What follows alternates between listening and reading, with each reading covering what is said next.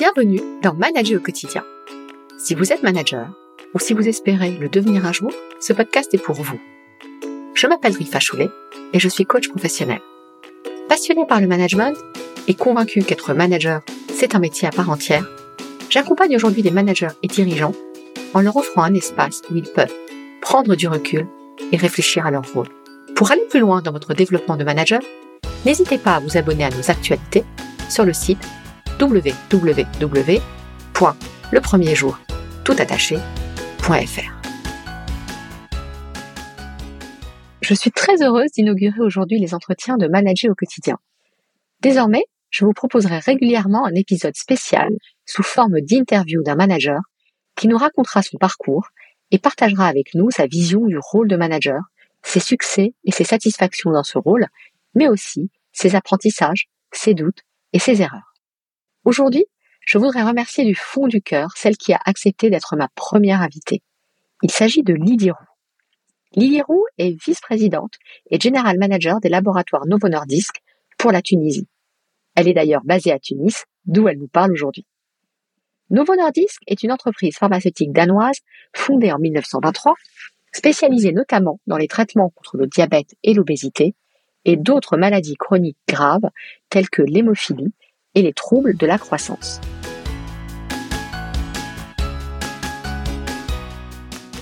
Bonjour Lydie, euh, merci d'avoir accepté mon invitation. Alors, euh, toi, je t'ai contacté sans te connaître parce que je trouvais tes, tes posts LinkedIn euh, très pertinents et inspirants. Et j'ai eu très envie d'inaugurer ce format d'entretien avec toi. Donc, merci encore de ta confiance. Ah, c'est un plaisir. Merci à toi, Drifa. Et ben, pour commencer, Lydie, est-ce que je pourrais te demander de te présenter en quelques mots? Ouais.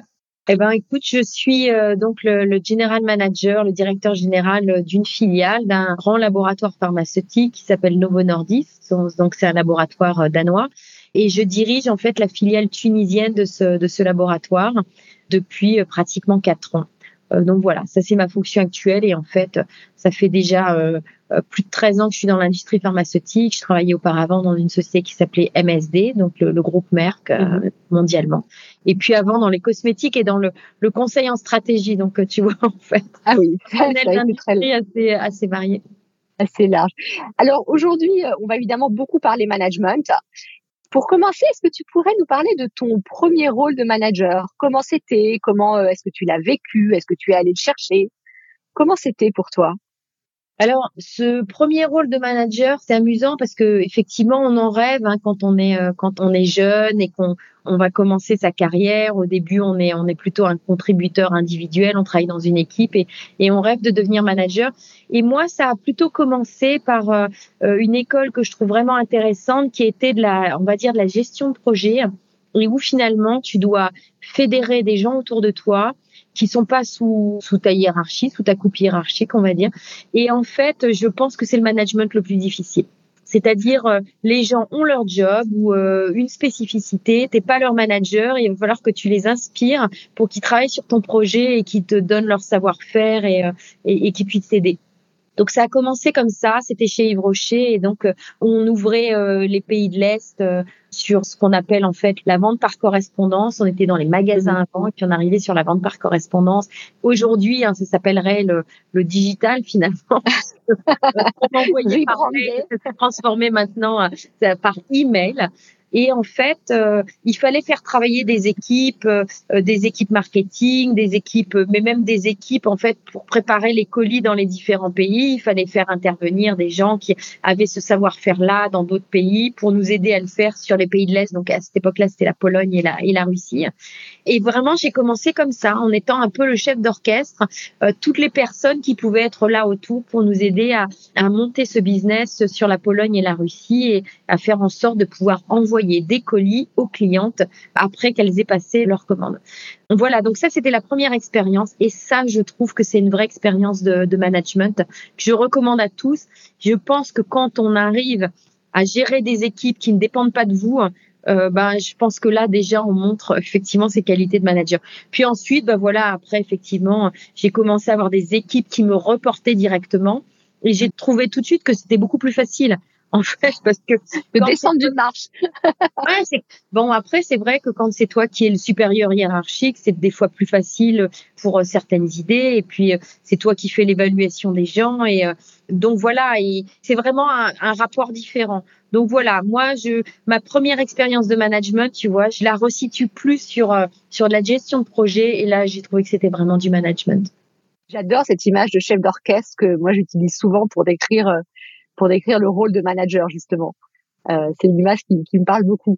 Alors évidemment, hein, tu as, évolué dans ce rôle de manager. J'imagine qu'entre ces premiers postes de management et celui que tu as aujourd'hui, finalement tu as évolué. En quoi tu dirais que bah, tu as évolué dans cette posture en fait? Peut-être la chose principale, c'est sans doute d'avoir accepté de pas faire tout euh, tout seul parce que pareil, quand on commence dans, dans sa vie professionnelle, euh, on a souvent ce, un peu cette tendance-là, quoi. Euh, on a envie de faire, euh, on a des fois l'impression que on sait faire, mais que ça va prendre trop de temps à expliquer aux autres comment faire, et puis ils vont peut-être pas le faire de la même manière, et, euh, et ça ne va pas. Et je pense que ça maintenant, c'est c'est à des années-lumière de moi, c'est-à-dire c'est plutôt dans l'idée de voilà, on a quelque chose à faire, euh, c'est que je puisse donner euh, une orientation ou, euh, ou parfois être un guide, mais vraiment je, je laisse faire mes équipes. Et c'est vrai que quand on me dit oh là là, il y a beaucoup de choses dans, dans ton agenda, il y a plein de choses, il y a, il y a beaucoup de, de, meetings ou de rencontres, mais c'est vrai que après c'est il y a beaucoup de confiance en fait que je fais à mes équipes sur le fait que s'il y a un, directeur de business unit, je lui fais confiance sur la manière de gérer le, le marketing et les sales si j'ai un, directeur du, du, market access et de l'accès au marché, je lui fais confiance sur la manière de pouvoir présenter les, les choses aux autorités. Et moi, je suis un accompagnateur en fait. Mais en tout cas, je ne suis plus la personne qui fait. Et pour ça, ça veut dire que vraiment, on, j'allais dire, on se repose sur ses équipes. C'est pas vraiment ça, mais en tout cas, c'est qu'on leur donne toute la, la puissance pour qu'ils puissent faire eux-mêmes et d'accepter que les gens arrive au même résultat ou au bon résultat, on va dire, et sans le faire comme toi tu l'aurais fait, quoi. Et ça, mm. euh, quand ça arrive aussi, j'adore, quoi. C'est de se dire, se laisser surprendre, quoi, sur des manières de faire différentes et d'accepter que tout le monde mm. ne va pas faire la même chose de, enfin, une chose de la même manière. Donc voilà, c'est, j'ai envie de dire avec euh, l'âge, peut-être que c'est ce que j'ai appris à, fortement déléguer, euh, faire confiance, bien sûr regarder ce qui, ce qui se passe et orienter, guider, mais pas forcément faire moi-même, quoi. Alors, qu'est-ce que tu pourrais partager peut-être comme tips? Parce que je suis sûre qu'en t'écoutant, on va me dire, mais en fait, comment, comment elle a fait, en fait? Je pense que ça, c'est vraiment une, euh, euh c'est une réflexion personnelle, quoi, finalement. Euh, mhm. C'est, euh, alors bon, moi j'aime bien faire de la méditation, des choses comme ça, tu vois. Le et la méditation, hein, c'est pas, je m'assois pas quelque part et euh, et puis, et puis, je pense à, j'essaie de ne penser à rien, ce qui est difficile. Mmh. Moi, par mmh. exemple, là en Tunisie, j'habite pas très très loin de, de, la mer, et tous les matins, je vais me balader au bord de la plage. Donc j'y vais de j'y vais de bonne heure. Et vraiment, pendant ce moment de marche, souvent c'est là où j'ai plein d'idées, plein de, de, choses qui viennent, mais c'est aussi ce justement ce lâcher prise quoi. Et c'est d'accepter que le monde n'est pas sur ses épaules, quoi. Et tu vois, d'accepter de, de, reconnaître que finalement, tu es petit euh, dans l'univers. Mm. Euh, mm. ça te permet de relativiser les choses et euh, il y a des choses des fois que tu vas pas pouvoir faire. Et c'est quelque chose que je dis souvent aussi à mes collaborateurs pour faire baisser la, la, la pression. C'est juste d'accepter qu'à un moment donné, euh, on, peut faire un certain nombre de choses, mais on n'est pas non plus euh, Superman, Superwoman. Euh, on porte pas le monde sur nos épaules et on a besoin des autres. Et quand tu comprends ça, déjà, tu euh, et moi, je pense que ça, je l'ai vraiment intériorisé, quoi. Je sais que moi, toute seule, je peux pas changer le monde. Par contre, je sais que avec mon équipe ou avec les bonnes personnes ou avec les bonnes compétences, je peux aider, en tout cas, à changer le monde. En tout cas, pour nous, sur la Tunisie, euh, on est investi pour changer la vie des patients diabétiques. Et vraiment, c'est mon purpose, quoi. C'est ce qui motive, c'est de me dire, toute petite échelle, moi, Lydie Roux, je ne suis rien pour changer quelque chose. Mais avec toute cette équipe, la société, euh, les, les, gens autour de moi qui nous aident à changer en fait ce, fardeau du diabète en Tunisie, bah, on peut changer quelque chose pour euh, des millions, voire des, des, millions de patients. Quoi. Et ça, bah, toute seule, ne peut pas le faire. Donc déjà quand tu as compris ça, euh, peut-être ça paraît un peu euh, philosophique, hein, mais c'est vraiment de se remettre euh, à la bonne place et quelque part, bah, ça t'aide à comprendre que tu ne fais pas les choses seul, quoi. Tu, tu ne les fais mmh. obligatoirement qu'avec les autres. En tout cas, c'est vraiment ma conception de des choses. Ouais, j'adore le, le, fait effectivement que nul n'est Atlas en fait, qui porte la voûte, la voûte céleste tout seul sur ses sur ses épaules. Absolument, ouais. c'est vraiment. Merci. Ouais, merci beaucoup pour ce partage, euh, Lydie. Alors, une des grandes problématiques des managers avec lesquels je travaille, c'est le temps. Alors, c'est un peu la carte que moi j'appelle un peu euh, la carte jail out, euh, get out of jail au Monopoly. Oui, mais je n'ai pas le temps de manager parce que effectivement, j'ai de l'opérationnel, j'ai et moi je passe ma vie à expliquer que le, le temps managérial fait partie intégrante d'un boulot de manager. Hmm. Comment est-ce que tu trouves le temps dans ton agenda? Est-ce que tu trouves même le temps justement d'accorder ce temps managérial à tes équipes et, comment tu fais finalement? Ce qu'on se disait un peu avant, c'est euh, déjà si tu fais pas tout toi-même, euh, bah, tu as déjà beaucoup plus de temps. Et c'est vrai que euh, sur euh, ton rôle de manager, je pense que l'une des principales tâches qu'on a effectuées, c'est justement d'être là auprès de ses collaborateurs et de pouvoir les aider et de les écouter et, de les guider. Donc, euh, c'est déjà une priorité quoi en soi. Donc, tu vois, de dire j'ai pas le temps pour mes managers, ça me semble plutôt fou parce qu'aujourd'hui, enfin, je vois avec mon ma management team en Tunisie, chaque membre, en fait, j'ai besoin de passer du temps, discuter avec la personne. Des fois, ça va au-delà, en fait, de, de, l'aspect travail, mais sur mmh. Euh, la manière dont euh, il ou elle ressent les choses, euh, qu'est-ce qu'elle pourrait améliorer, toujours dans le good intent. Hein. Enfin, je hmm. j'essaie toujours de quand je donne des, des conseils ou, ou, des feedbacks, j'essaie vraiment toujours de le mettre dans une perspective qui est j'ai vraiment envie d'aider les gens. Donc hmm. même sur quelque chose à améliorer, c'est je le fais pas pour pour sermonner ou dire quelque chose qui qui va pas. Hmm. Je le fais vraiment dans cette ce good intent en fait. Et ça, déjà, quand ton, ton équipe l'a compris, c'est important. Donc, tout ça pour te dire que cette discussion et ce temps, en fait, de, de, de management, il est extrêmement important. Enfin, l'équipe, elle peut pas fonctionner sans. Donc, euh, moi, j'estime que c'est la tâche principale. Et mm. puis, bah, ensuite, on a des choses à faire. Et quand tu fais pas tout toi-même, mais que finalement, la tâche est répartie sur ton équipe, bah en fait, tu as peut-être plus de temps toi pour euh, t'assurer que pour un tel, c'est pas trop en ce moment, euh, comment il ou elle pourrait être aidé euh, sur ce sujet-là. Et ça, tu le comprends parce que tu as discuté avec les autres. Mm. vois, toutes ces discussions qu'il peut y avoir, c'est ce qui va te permettre finalement d'orienter le bateau et d'être sûr qu'à un moment donné, il n'y a pas de la une peine trop importante quelque part mm. sur euh, et tu ne peux le savoir qu'en ayant discuté avec les gens, en ayant passé du temps avec les gens, en ayant alloué du temps. Mm. Donc, je dirais que ça, c'est, euh, c'est quand même euh, un point principal. Et d'un point de vue très, très opérationnel, comment je fais? Dans mon agenda, en fait, j'ai des, en tout cas avec ma management team, j'ai des slots de temps toutes les semaines avec chacun d'entre eux. je leur ai laissé la liberté. Ils me mettent le slot de time quand ils veulent, en fait. C'est leur invitation mais c'est leur invitation que j'accepte et, et, je passe du temps en fait euh, avec eux. Et puis, même pour moi, hein, pour des fois pouvoir un peu sortir la tête hors de l'eau et, et, quand on a ces agendas qui sont effectivement bien remplis, je me mets euh, souvent dans ma journée, j'ai au moins une heure à un moment donné qui va être ce que j'appelle du focus time, qui va être du mmh. temps aussi pour moi pour réfléchir. Mais ça veut dire que je l'ai déjà préparé. Euh, un mois à l'avance, quoi. Je sais que je vais avoir ces temps de focus time. Et euh, tu le bloques, ouais. Je le réaménager si vraiment il y a quelque chose d'urgent, mais en général, j'essaie vraiment de garder ce temps-là parce que je sais que il y aura toujours quelque chose qui va déborder, il y aura toujours une urgence qui va arriver. Et si quelque part tu as un agenda qui est ultra euh, déjà blindé, bah, en fait, tu plus le temps pour rien. Et si à un moment donné, un de tes collaborateurs veut t'appeler parce que il a un problème ou elle a un problème ou personnel ou ou boulot et que t'as pas ce temps parce que tu es dans le rush, parce que tu dois aller au prochain, euh, c'est là où je pense que tu ça va plus quoi en fait parce que justement tu accordes plus ce temps-là. Donc en fait, je dirais qu'il y a beaucoup de prévisions avoir des slots de time avec euh, avec ses équipes, avoir du focus time qui va te permettre à un moment donné de focuser sur quelque chose qui était peut-être pas forcément prévu, et puis surtout se rappeler que quand tu es manager, une de tes tâches principales, c'est de t'assurer que l'équipe que tu es en train de driver a tout ce qu'il faut pour arriver à son but, quoi. donc, si tu discutes pas avec elle, mais que tu es la tête dans le guidon, c'est sûr que tu, tu vas louper quelque chose. Oui, tu vas couper le lien et, et du coup perdre, perdre de l'information sur ce dont ils ont besoin, oui.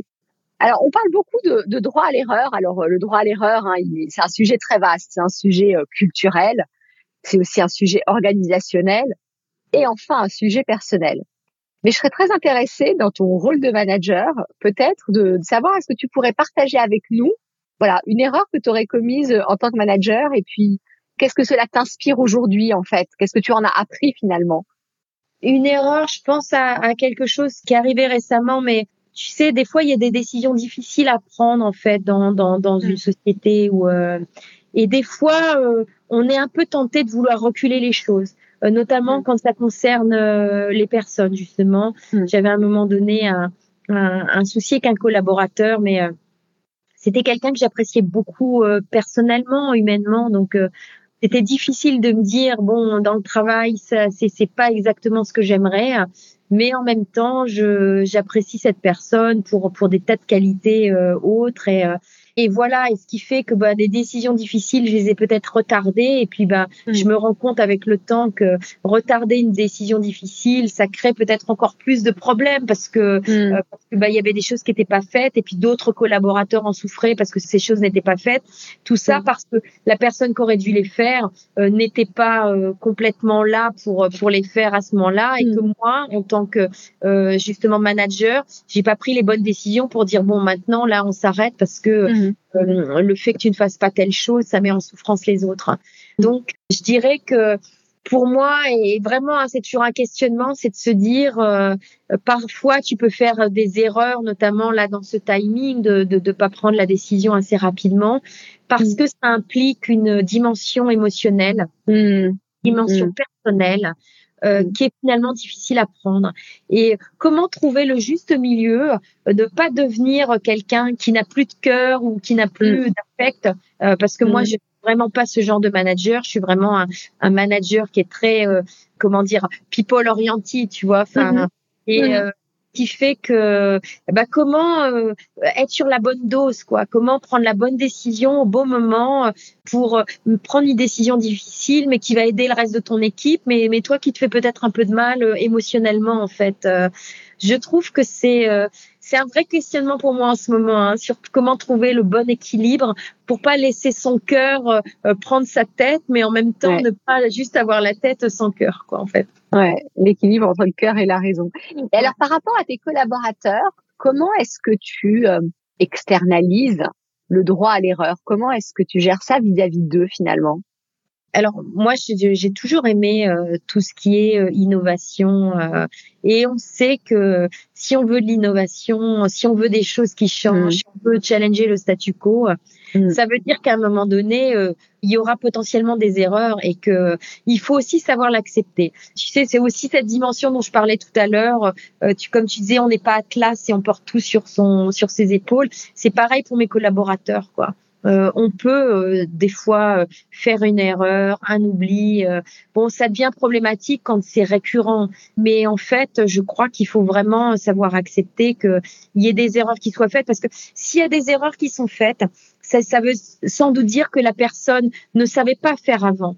Et moi, je pars vraiment du principe, hein, c'est vraiment un de mes motos de, de, de dire, si en fait tu fais quelque chose que tu sais faire à 100%, pour moi, c'est déjà le passé, quoi. Ça veut dire que tu as déjà fait ça, tu as déjà eu cette expérience-là. Donc, euh, et justement, si on veut aller de l'avant, on a envie de nouvelles expériences. Donc, c'est de se dire, bah oui, nouvelle expérience, ça veut peut-être dire qu'on peut qu'on peut se tromper, qu'on peut faire des erreurs. C'est là où il faut bien s'entourer pour essayer justement d'être conseillé ou, ou d'être aidé en cas de en cas de pépin. Et puis euh, bah moi en tant que manager, je dirais que j'ai beaucoup de, je sais pas si on peut appeler ça résilience, mais en tout cas j'accepte qu'il y ait euh, qu'il y ait des erreurs qui soient faites à un moment donné. Encore une fois, si c'est pas systématique, euh, je pense que c'est un learning, donc euh, mm. c'est tout à fait acceptable. Mm. J'aime bien la distinction que l'on fait entre le droit à l'erreur, qui est une chose, et à contrario, on parle pas de droit à l'erreur répété. Ouais, ouais. De choses, choses différentes. voilà, parce que l'idée c'est d'apprendre quoi. Si, si, Exactement. si, tu n'apprends jamais, là, ça devient un problème. Ça devient un problème. Par contre, ça t'a aidé à apprendre. J'avais eu l'occasion de lire des, euh, euh, des recruteurs qui aimaient bien recruter des gens qui avaient par exemple euh, justement échoué sur un domaine parce que ils avaient le sentiment que la personne ne fera pas deux fois les, les mêmes erreurs ou et je pense qu'il y a vraiment une, une part de vrai c'est-à-dire que si si t'essaies rien bon à moins d'être une surfemme, un surhomme, mais mais quand tu essaies, bah ouais, il y a potentiellement il y a potentiellement une erreur possible. donc voilà. Et tu vois, on m'a raconté récemment une petite histoire que j'ai trouvée euh, assez euh, intéressante sur les différences culturelles, notamment avec le monde anglo-saxon, entre des chercheurs euh, plutôt européens qui vont plutôt dans leur CV parler des recherches qu'ils ont menées et qui ont été successful, et des chercheurs plutôt américains qui vont également lister les domaines de recherche sur lesquels ils ont travaillé, mais qui ne sont pas allés au bout. Ouais. Bah là, il y a une grande part d'éducation. Hein. Je pense qu'aux États-Unis, euh, on valorise beaucoup euh, euh, cette idée de j'ai fait une erreur, j'ai appris de l'erreur, et, et ça arrive très tôt dans, dans l'éducation. Je pense que en France, enfin ou en Europe, en tout cas, c'est différent. Je le vois même dans le système d'éducation. J'ai étudié en France, bien sûr, mais j'ai aussi étudié aux États-Unis pendant deux années. Et vraiment, je me souviens, ce qui m'avait vraiment marqué, c'est que quand j'étais en France à l'université, on avait vraiment un, un, enseignant qui donnait un cours magistral et c'était lui qui savait, c'était lui le, le sachant. Et puis toi, tu écoutais et t'essayais de, de, de prendre son savoir. Et quand je suis arrivée aux États-Unis, je suis passée dans un autre monde parce que là, on me, on me donnait un tas de choses à lire avant.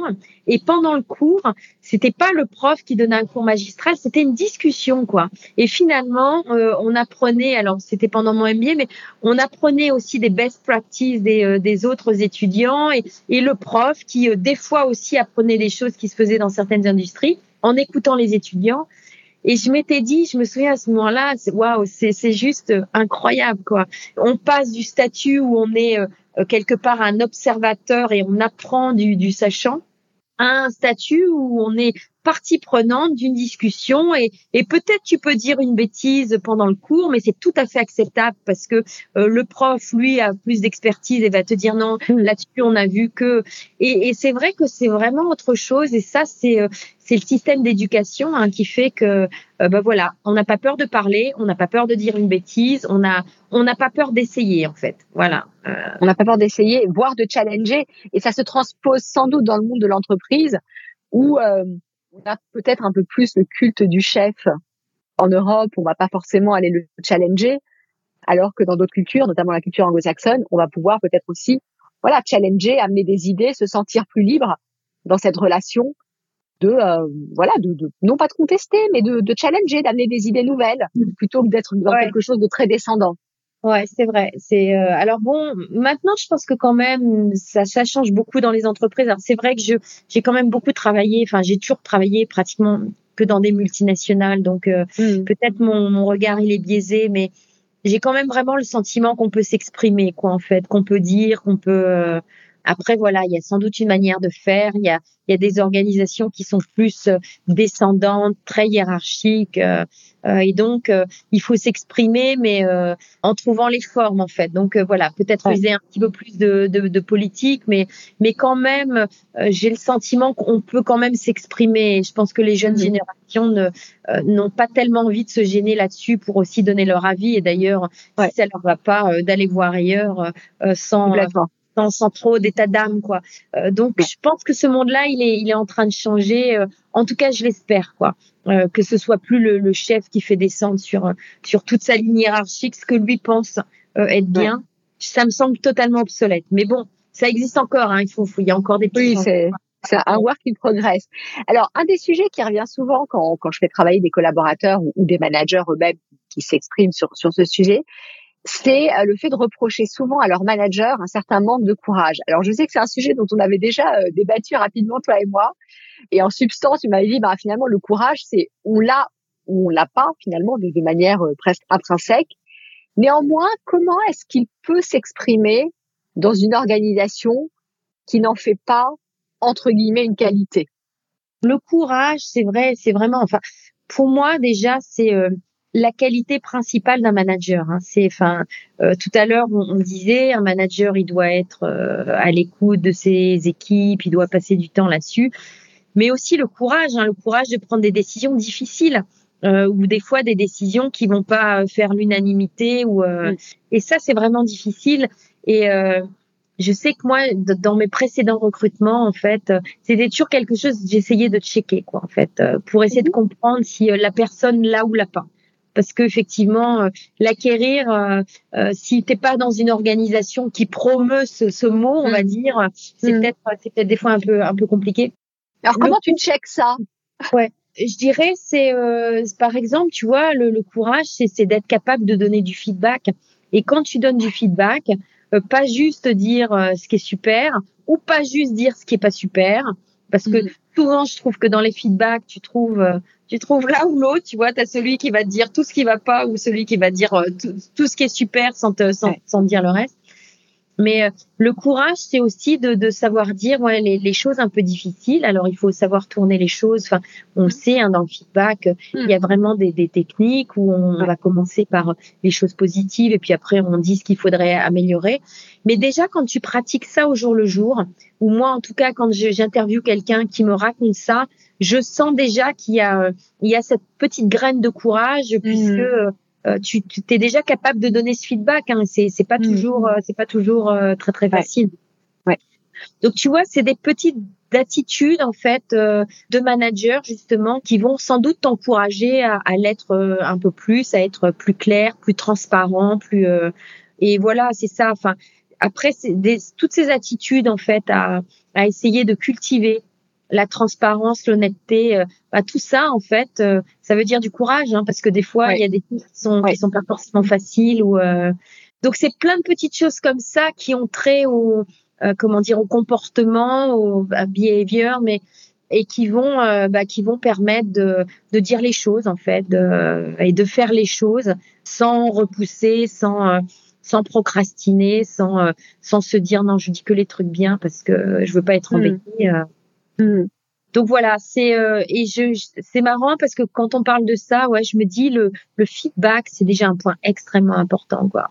Ouais, c'est vraiment le niveau 1, euh, tu vois, je le prendrais maintenant comme le niveau 1 entre guillemets du, courage managérial et il est vrai que c'est un des principaux éléments que l'on cite comme une difficulté effectivement pour les managers. Donner du feedback, euh, ça ressort effectivement très vite ouais, et, après, je pense que pour savoir donner du feedback, ou, euh, tout à l'heure j'en ai parlé, je parlais du good intent, donc la bonne mm-hmm. intention. Quand tes, euh, tes collaborateurs savent que euh, tu donnes régulièrement du feedback. Donc ils savent que par exemple, enfin moi je sais que euh, avec mon comité de direction, après chaque grand meeting, tu vois, où on va par exemple exposer un cas euh, à la région ou nos plans, notre stratégie, je les appelle en fait après quelques heures après ou, ou, le lendemain, mais en tout cas on va dire très vite. Hein, tu vois, j'attends pas qu'il y ait un feedback tous les trois mois ou tous les six mois pour dire ce qu'il en est.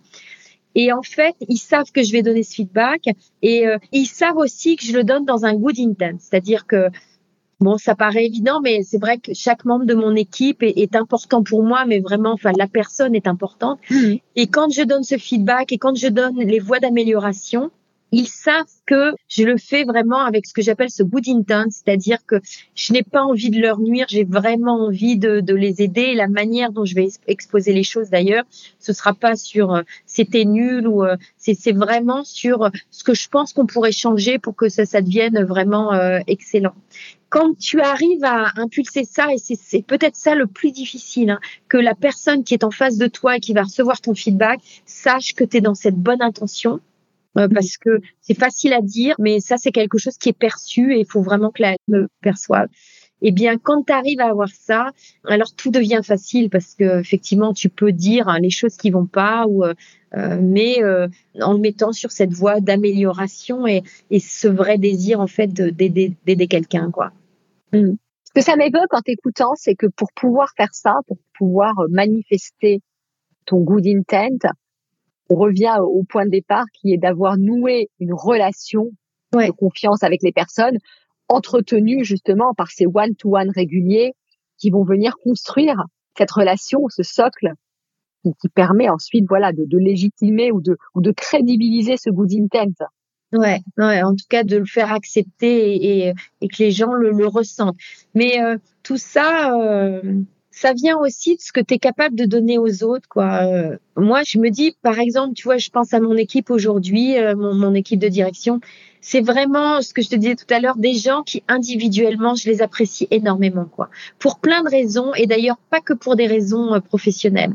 Et je pense que le fait que j'aime ces personnes, hein, euh, finalement, elles le ressentent, et ce qui fait qu'il y a, voilà, il y a cette harmonie, quoi. Et c'est vraiment une harmonie qui est importante. Et dès que tu sens que quelque chose se casse dans cette harmonie-là, il faut vraiment essayer de le, de le récupérer. Et puis, euh, et puis encore une fois, à un moment donné, c'est impossible à récupérer pour une quelconque raison. Il faut trouver une solution, quoi.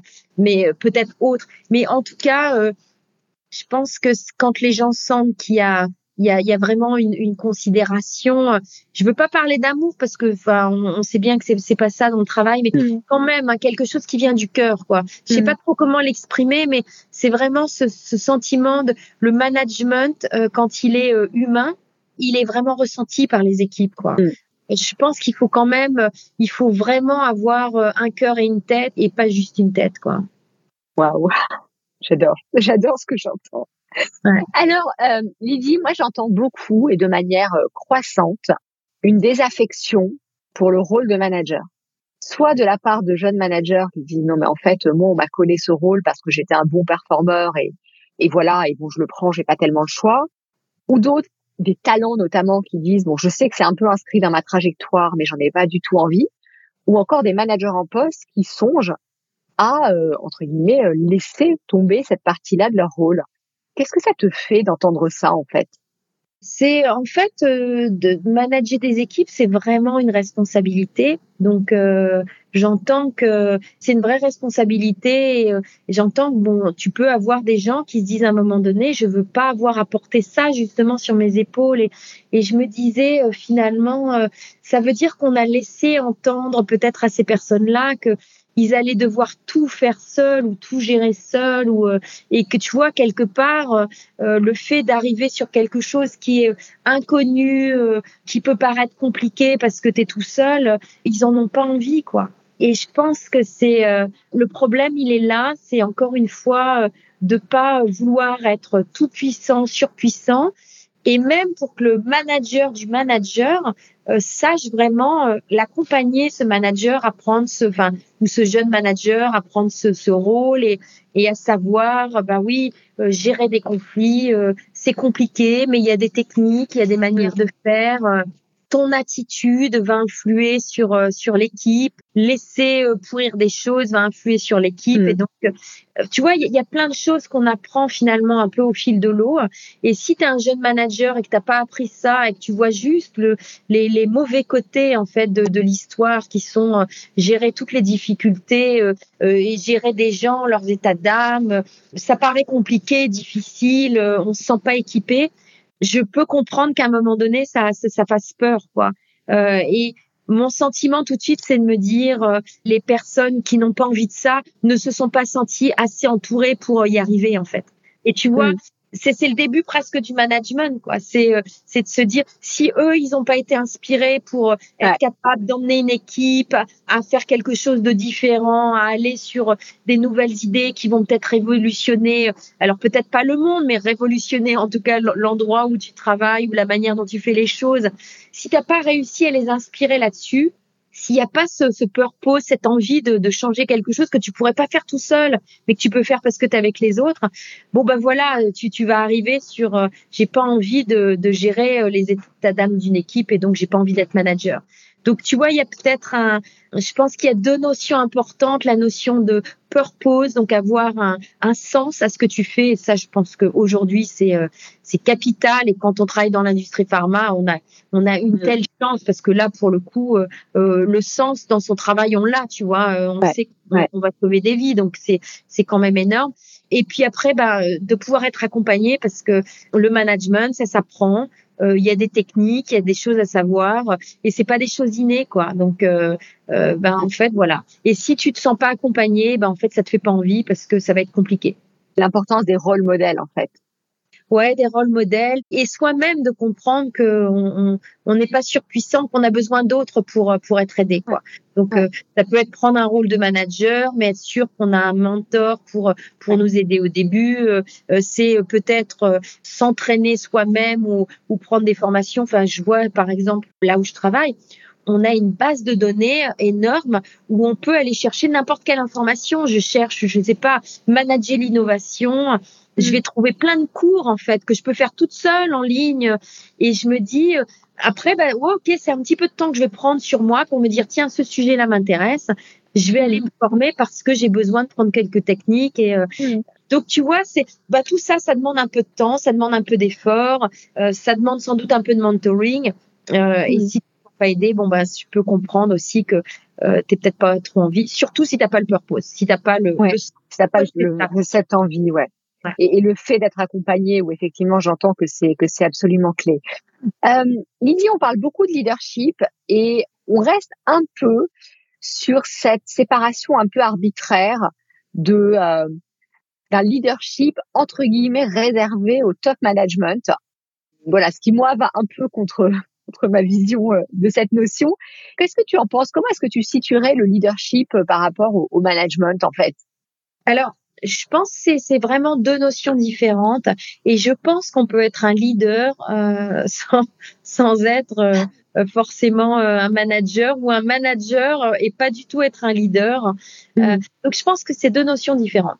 Donc le manager, effectivement, il va euh, driver ses équipes, les emmener, faire en sorte qu'ils puissent réussir en fait leurs tâches, ce qu'ils ont à faire, en étant équipés, en ayant les bonnes personnes, sans que quelqu'un travaille trop ou, euh, ou trop peu. Le leader, c'est vraiment pour moi, alors c'est celui qui inspire, hein, évidemment, c'est celui mm. qui va driver les choses. C'est surtout la personne. Tout à l'heure, je pense que je le donnais, mais pour moi, le, leader est celui qui va amener des, nouvelles idées, en fait, qui va essayer d'aller vers des chemins qui n'existent pas forcément encore. Donc, tu vois, il est un peu un défricheur. Et puis, euh, il est aussi pour moi, la personne qui va accepter de ne pas être dans sa zone de confort, justement, déjà de savoir les choses, et qui va accepter en fait d'aller quelque part vers l'inconnu, mais pour aussi changer des choses plus grandes que, que lui. Donc si tu prends en fait c'est euh, on va dire ces trois notions qui sont amener des nouvelles idées qui n'existent pas encore, savoir quitter sa zone de confort pour aller expérimenter des choses que qu'on connaît pas encore et, euh, et essayer de dépasser euh, finalement ce qu'on peut faire seul en le faisant à plusieurs et puis inspirer des gens pour qu'ils aient envie de te suivre ça, c'est le leader. Et je pense que ça, c'est pas réservé à, à, comme tu dis, l'élite où euh, il n'y a pas besoin d'être euh, euh, exécutive ou mhm. vice-présidente. Mhm. Tu peux l'être à n'importe quel niveau. Et c'est mhm. vraiment finalement une attitude. Hein. C'est il y a des gens comme ça qui c'est pas forcément des gens qui ont fait des tas d'études ou quoi que ce soit, mais des gens qui sentent qu'ils sont capables en fait d'emmener d'autres personnes vers quelque chose d'encore plus grand, vers quelque chose qui n'existe pas encore. Ça c'est le leader. Et donc, ben, je pense que c'est encore une autre étape en fait. C'est euh, ce qui est génial, c'est effectivement d'avoir un manager qui soit potentiellement un leader et qui le devienne. Et puis je te dis, tu auras des des leaders euh, qui peuvent à un moment donné, euh, ça peut être un peu plus compliqué parce qu'ils ont des idées mais ils savent pas emmener une équipe. Mais c'est vrai que mm. quand même le leader, intrinsèquement, pour moi, c'est quelqu'un qui va savoir inspirer des gens. Donc, il mm. saura peut-être pas les driver au jour le jour, mais en tout mm. cas, il va être capable de leur donner l'élan, le, le, souffle pour aller vers quelque chose de plus grand. Et mm. euh, bah, en fait, des fois, le leader, il peut peut-être être un peu mal équipé au niveau management et, euh, et il peut avoir besoin d'un manager à côté de lui qui va le, lui permettre de l'aider. Et on l'a vu, euh, j'ai pas de grands patrons de start-up en, en, tête là, mais on sait que certains n'étaient pas des bons managers. Euh, Ils étaient des gens qui inspiraient, qui permettaient d'aller voir beaucoup plus loin. Et puis finalement, après, dans le daily work, euh, ils n'étaient pas forcément là pour leurs équipes parce qu'ils étaient peut-être un peu euh, mm. perdus sur certains trucs et ne voyaient plus euh, le comment y arriver opérationnellement. Donc, euh, tu vois, ça peut être deux personnes différentes. Et quand c'est une seule personne, alors là, je dirais, c'est le, c'est, c'est un peu le rêve, quoi, en fait. C'est, c'est l'effet waouh. voilà, exactement. exactement pense à Steve Jobs éventuellement, euh, dont on pourrait peut-être dire que c'était un très facile. Exactement. Mais ouais. effectivement, qu'il y, avait, qu'il y avait des grandes idées, absolument. Il y avait des grandes idées. Écoute, Lydie, on approche de, la fin de notre échange, très inspirant. peut-être avant de terminer, si tu devais euh, donner voilà trois éléments essentiels à ne pas perdre de vue au quotidien quand on est euh, manager d'équipe, ça serait quoi? Bon, alors déjà, ce dont on a parlé, euh, mettre du cœur et pas juste de la tête dans tout ce qu'on fait. Mmh. Là, je pense que c'est c'est vraiment capital. Après, c'est vraiment vraiment comprendre que tout seul on n'est que une petite goutte d'eau en fait euh, dans un fleuve mais que finalement euh, si tu arrives à agglutiner plein de gouttes d'eau autour de toi c'est là où tu vas avoir un fleuve en mouvement et en fait tu vas voir un fleuve mais tu verras pas les gouttes d'eau tu vas voir un fleuve en fait qui, euh, qui coule. Et je me dis, euh, c'est de savoir comprendre qu'on est, on est cette petite parcelle, mais que cette petite parcelle, si on arrive à créer les connexions qu'il faut, on peut être quelque chose de grand et changer, euh, tu vois, le cours des événements, le cours en fait du mmh. passage d'un fleuve sur sur une zone ou donc ça, je trouve que ça c'est vraiment aussi important. Donc il y a le cœur, il y a le fait de de, de comprendre qu'on n'est pas Atlas, et, mais qu'on peut, grâce aux gens autour de soi, y être. Et puis, j'ai bien aimé cette idée aussi de qu'on a développée sur le courage, c'est-à-dire euh, le feedback, le, être capable en fait d'être euh, vraiment dans le cœur, mais aussi de, de dire les choses qui vont pas et de euh, pour pouvoir faire avancer les choses, c'est aussi extrêmement important. Donc, si je devais retenir trois notions, tu vois, je te dirais le cœur et la tête c'est euh, une première notion. Euh, la notion en fait du network, de l'entraide euh, pour se, surpasser et devenir encore plus grand que ce que ce qu'on est, en tout cas d'avoir un impact, on va dire, sur la société. Et puis ce troisième point qui est vraiment lié au courage et de se dire il faut pouvoir aider les gens à, à, grandir. Et bah, pour ça, il faut savoir dire les choses aussi, même quand c'est un peu plus compliqué. Et moi, je rajouterais également la balade méditative sur la plage. J'adore l'idée. ouais, alors ça, la balade ou alors les gens qui font de la méditation, mais c'est vrai, hein, par moment pouvoir euh, euh, s'élever un peu, enfin lâcher prise, comme tu disais. Euh, je pense que ce mot-là, il est vraiment important. Lâcher prise, c'est ouais, extrêmement important. Mais dans cette idée, et moi c'est une chose à laquelle je crois fondamentalement, c'est que ces espaces sont aussi des moments où notre créativité s'exprime aussi finalement. Des nouvelles ah. idées, tu parlais d'innovation. Ouais. Ça, c'est clair. Et euh, on sait tous que quand on part en vacances, euh, en général, c'est là où on a plein d'idées. D'un seul coup, notre cerveau est au repos. Et, et c'est là où les choses semblent se clarifier, ou des fois des problèmes qui semblent insurmontables. On se dit, mais bon, euh, voilà, ça, ça pourrait être beaucoup plus simple.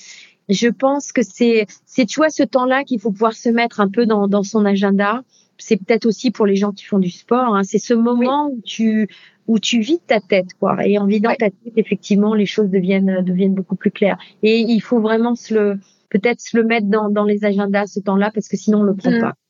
Ouais. Et certains euh, dirigeants parlent même de manage your timetable en fait, de vraiment ils parlent de, de gérer leur agenda et, je pense que c'est une idée importante. Lydie, merci infiniment d'avoir euh, inauguré cette série d'entretiens. Tu reviens quand tu veux. Je suis vraiment euh, vraiment ravie. et euh, un plaisir. Vraiment à, à, très bientôt. À bientôt, euh, Drifa.